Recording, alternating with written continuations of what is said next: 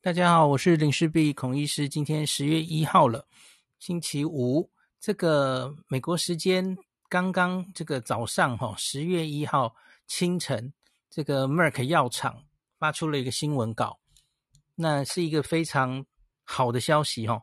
我们前一集才跟大家讲这个新冠的一些口服药的新进展哦，那其中提到 Merck 或是出了美国，它叫 N S D 啦，哈，默沙东药厂。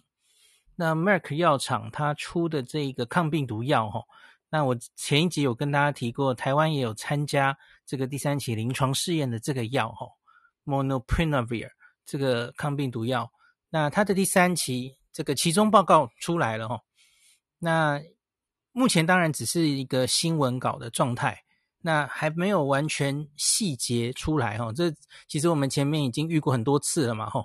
很多疫苗的重大进展都是这样发表的，他之后才会去送审，那投稿，那送给 FDA 更详细的资料才会出来。那可是会这样发新闻稿，当然都是应该已经有一定的把握。你你不可能吹嘘一个是错的消息，然后因为你看今天那个 Merck 的股价就大涨了哈，这个这个都是重讯啊，这个你不能随便发，其实是没有的事情哈。那好，那所以我就先跟大家整理一下这个新闻稿上到底写了什么事情哦。那这是我之前跟大家讲，台湾也有一起参加的这个临床试验，它叫做……呃，对不起，我要先把我的脸点书也拿出来哈、哦。好，它叫做 Move Out，Move Out 的这个第三期临床试验，它在六月就开始全球收案哦。那这一次。做第一次的期中分析，那都是在八月五号之前就受案的人。那为什么是五号？然后现在是十月，是这样的哦。他在给药之后，他要追踪二十九天，然后看在这二十九天的时候，服药二十九天后，那个到底住院、重症、死亡的比例哦，在有用药者跟没有用药者有没有差别？这是这个实验主要看的事情。那我们先说标题，标题它是说这个这个药可以减少五十 percent 的住院或是死亡。那这当然是看起来是一个很令人振奋的消息哈，减少五十 percent。好，那这个是一个双盲对照组的临床试验，大家应该都很熟了啦。就是你参加的人，你不知道你是吃药还是吃到那个安慰剂哦，那各半一半一半这样。那收案的条件是，他都要收这个确诊的新冠病患。那在发病开始有症状的五天之内，因为你抗病毒药物要给的够早哦，太晚了其实就来不及了。那他主要看的就是收轻症到中症，不可以收重症哦。轻中症的新冠确诊病患。那然后，因为他主要是想看药物是否可以减少后续引发到住院跟重症。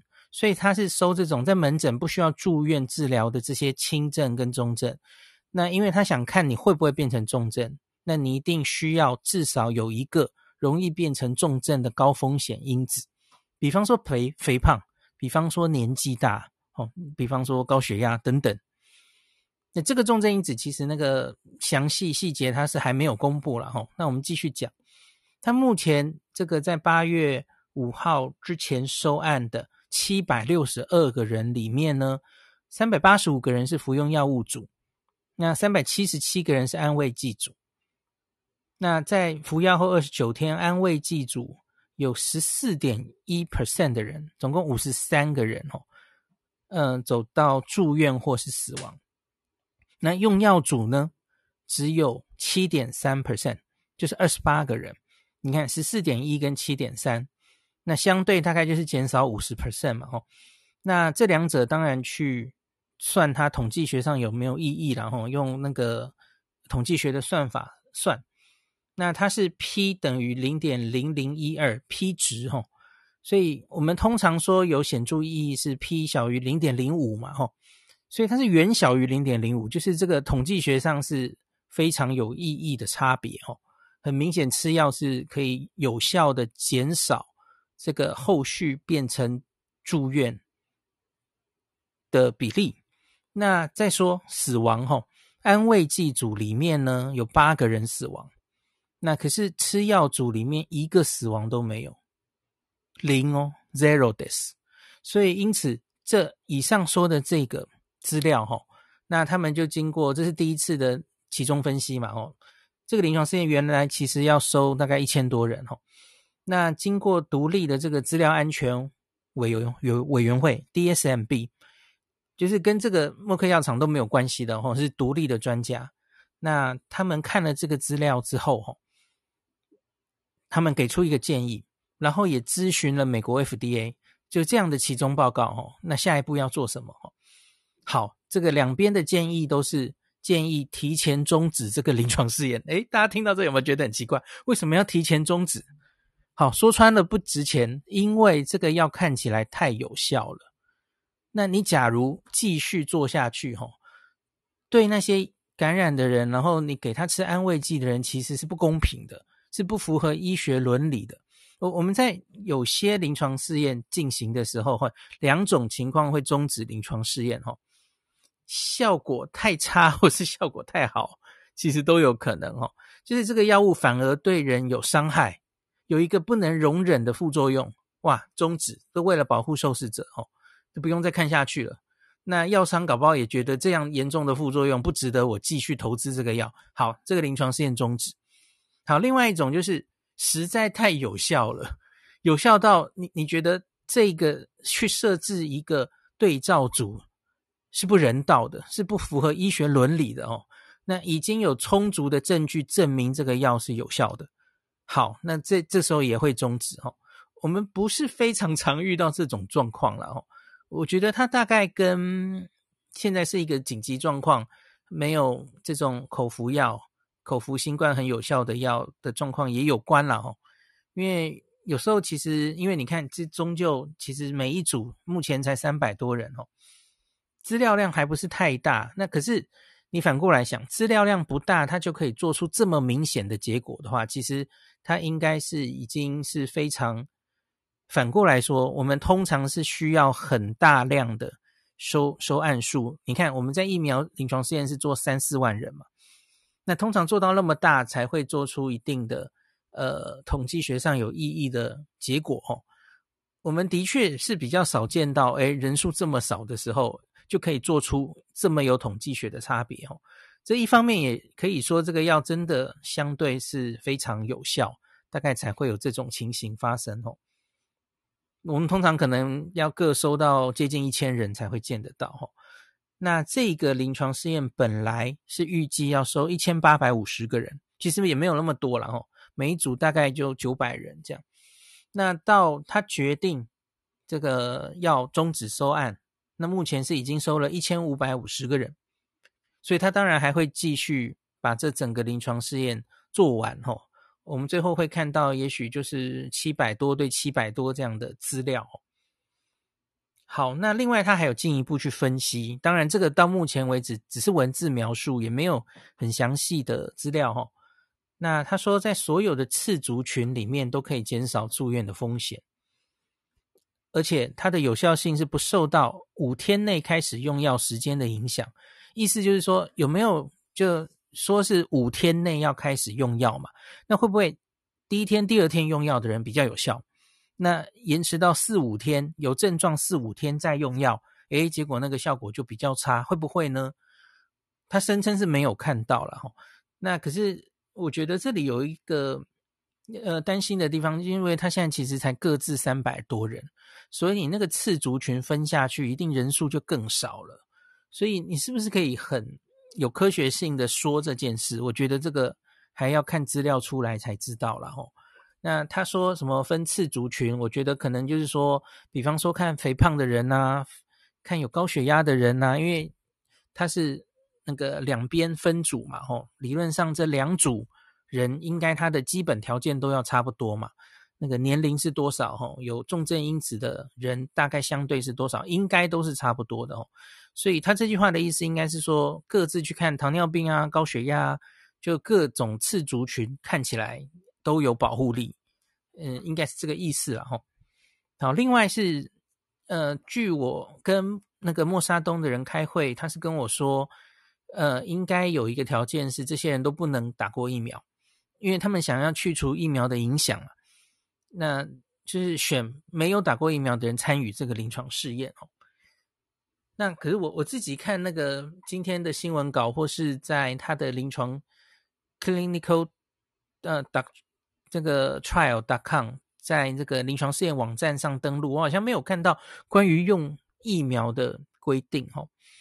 是药厂的人跟我讲的应该不会错了哈，我也觉得应该要去除疫苗的影响，不然的话你，你你就应该两边收案，有用有打疫苗的人，嗯，也应该要收案都是均等的才对哈。有打疫苗当然会强烈影响到那个，因为打疫苗本来对重症就有很好的保护力，那个保护力应该超过五十 percent 了哈。对，所以呃，有打疫苗当然就会。稀释掉你对这个药物效力的观察，是我设计的话，我也会设计不要不要，应该不要收有打疫苗的人哈。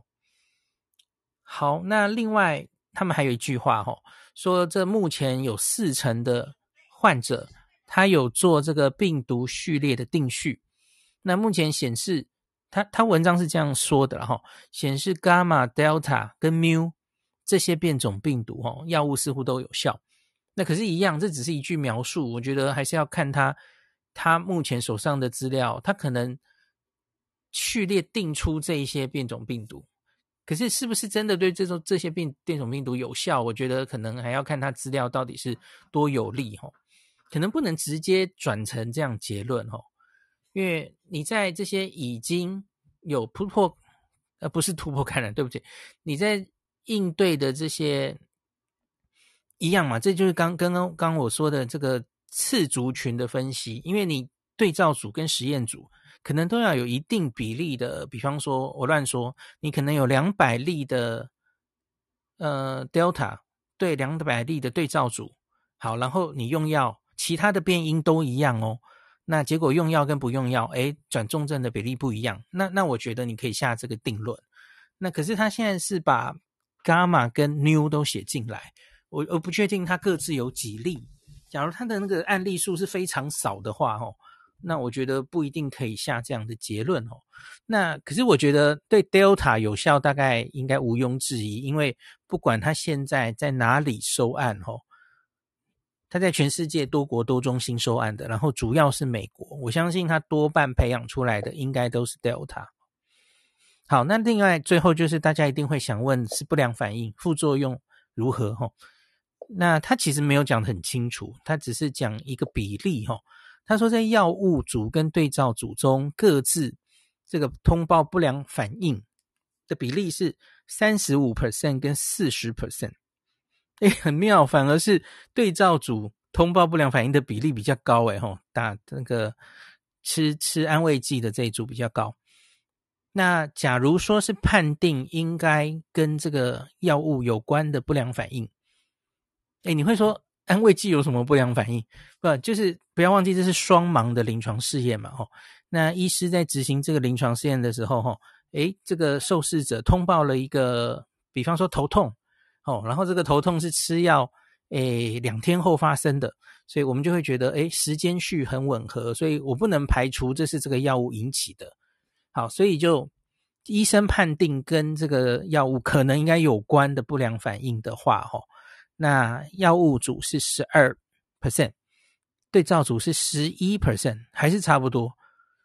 那跟这个，如同我们在分析高端临床试验跟大家说过的哈，假如你这个不良反应其实跟那个对照组差不多的话，哈，就是 根本就是吃一个安慰剂的药，你你也会有一些不舒服，那可能就是巧合或是心理作用等等，然后好，那。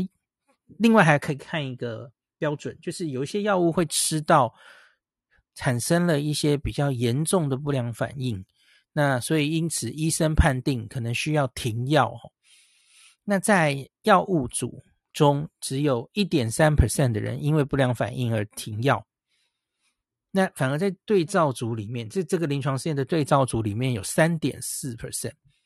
好，大家可能会觉得，诶，为什么会这样？那我我跟你讲，其实。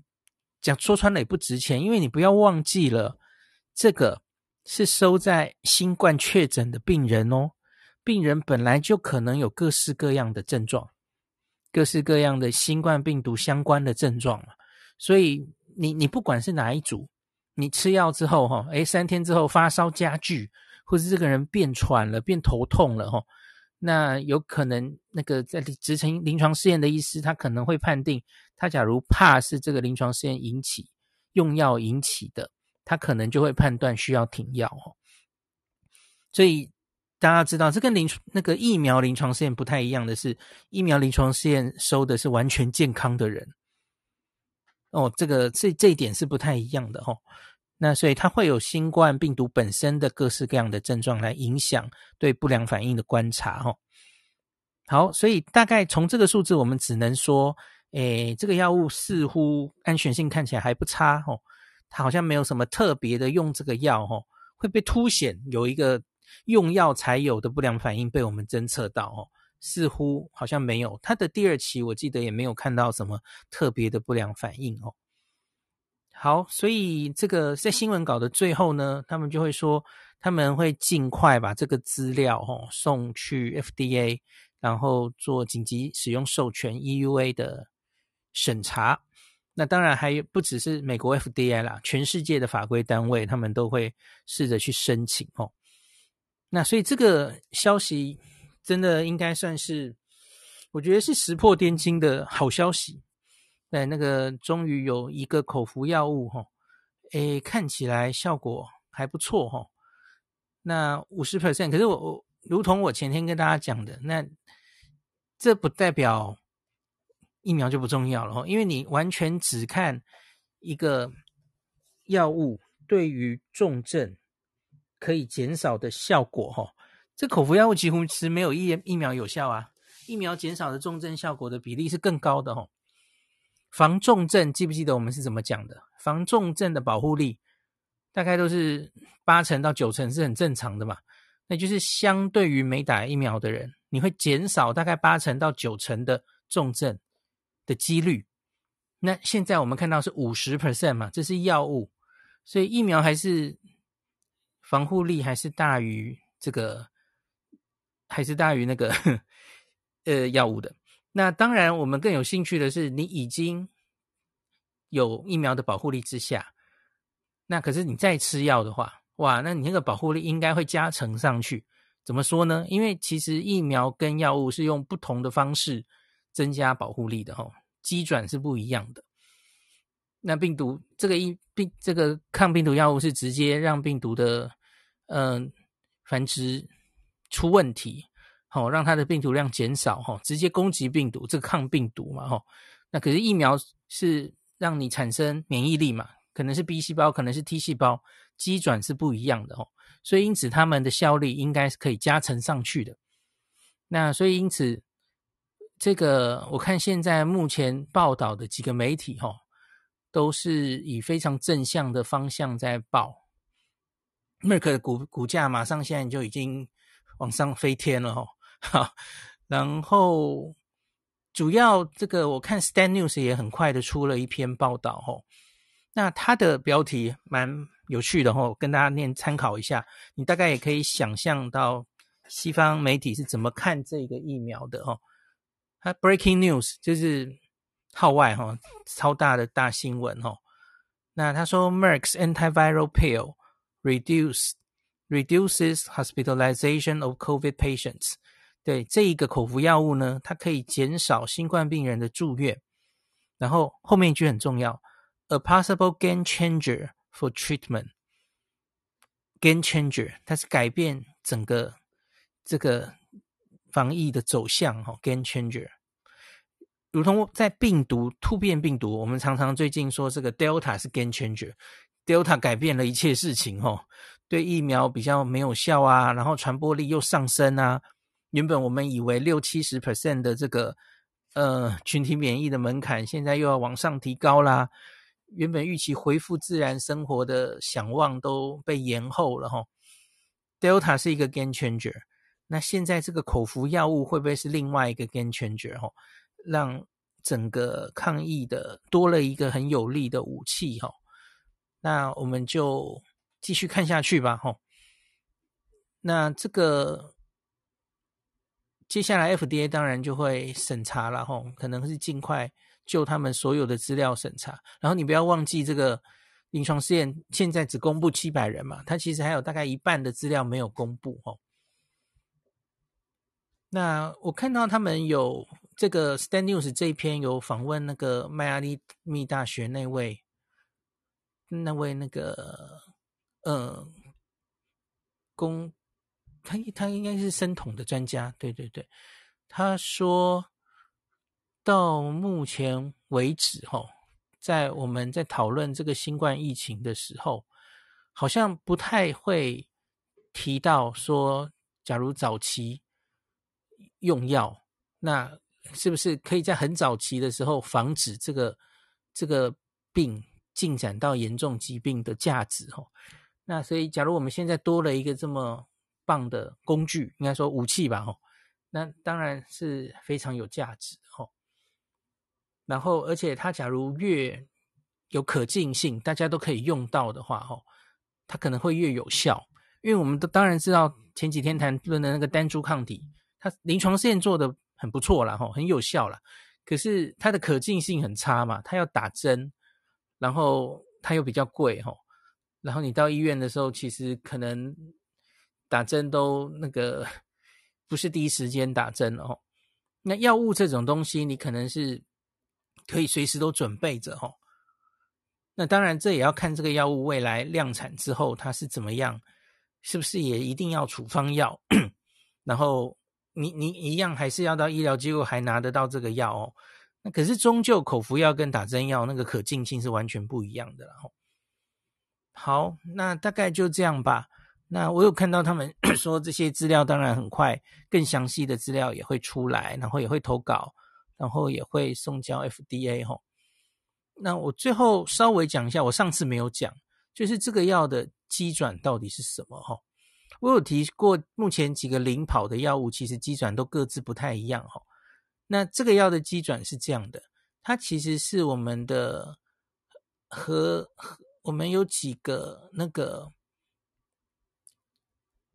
呃，我们 RNA 在复制的时候，那它会 核苷酸哦，我们有几个核苷酸，然后的序列哦，那它长的这个药物本身长得很像核苷酸，其中一种核苷酸，那它在复制病毒的时候哈，它就会改变那个病毒的序列，那因此，假如那个病毒序列不不对的时候哈，它就死掉了哈。很简单的讲的话是这样子，它它是一种核核苷核苷酸的类似类似物质哈。那这种在抗病毒药物里面其实是很常见的药了哈。我们很多抗病毒药物都是这种机转的。那所以那跟它跟另外几个在领跑的药不一样，另外两个药主要都是攻击在呃病毒在生往。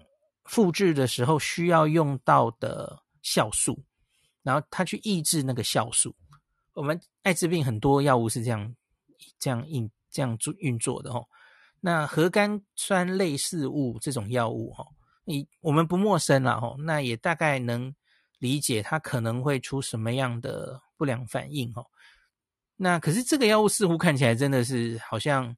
还蛮没有什么特别的，会令人担心的不良反应。好，那再来，我看还有没有什么可以跟大家讲的齁？好好，对不起，我刚刚漏了一句。那我们刚刚不是说他至少要有一个那个容易新冠的重症的因子吗？至少要有一个。那他有一句说，在这个临床试验中收最多的是什么？是肥胖。然后再来是大于六十岁，就是年长者。那第三名是糖尿病，第四名是心脏病。好，这个大家跟大家讲一下。只是他他只排出了四个最常见的因子，可是他没有呃把详细的比例说出来。我相信这个接下来详细的资料应该都会出来哦。好，那他的收案是在。全世界各地都有收案，吼，拉丁美洲五十五 percent。好，所以为什么他会说他有收到这个伽马？他有收到伽马吼，所以这个巴西变种病毒，那可能就是从南这个那中美洲来的吧？吼，拉丁美洲，那欧洲占二十三 percent，那非洲也有收案哦，十五 percent，这是他收案的地点吼。好，大概新闻稿就是这样了哈。那最后提一下，也有今天我 PO 出来的时候，也有人在问，那他可不可以预防？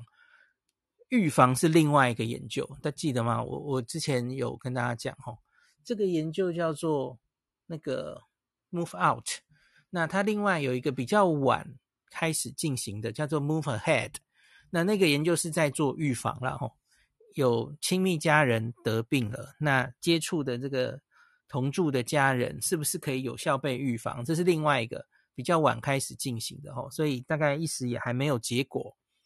所以它有两个临床试验在进行，一个就是这个让有风险因子的人那个减少他变成重院重症住院甚至死亡的比例，吼。现在是这个出来了，那另外一个预防的，我相信还要一阵子，吼。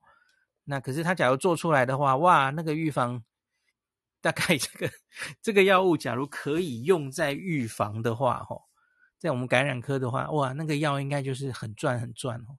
你你想想嘛，吼，因为你要确诊，你才能用这个药，跟你只是，诶，你可能被传染了，你就用这个药，那个以药厂的观点来说，吼，当然是预防的这个 拿到这个预防的适应症的话，那个药真是卖翻天了，吼，因为你你只要怀疑，你就可以吃，吼，你有接触的风险，你就可以吃，吼，如同我上上上次跟大家讲的，诶，你要出国留旅游。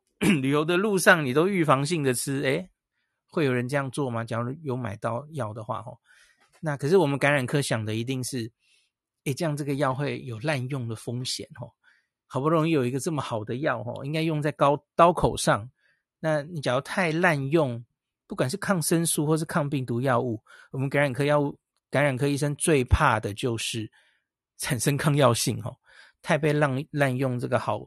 结果把它反而是用烂了吼，那历史上其实蛮多这种例子的吼，滥用药物，然后你让病毒很多接触这个药物的机会吼，病毒不是笨蛋，它会找出一条生路的吼，常常它就是产生抗药性给你看哦，这个已经发生过太多次哦。好，所以当然就是有药物。之后，这奢侈的烦恼就是，诶，希望大家不要太滥用这个药。这个大概故事还会很多哈。那到底这个药真的来之后，要怎么定它的适应症？那我想都还有很多可以去去思考的哈。好，那今天就讲到这吧。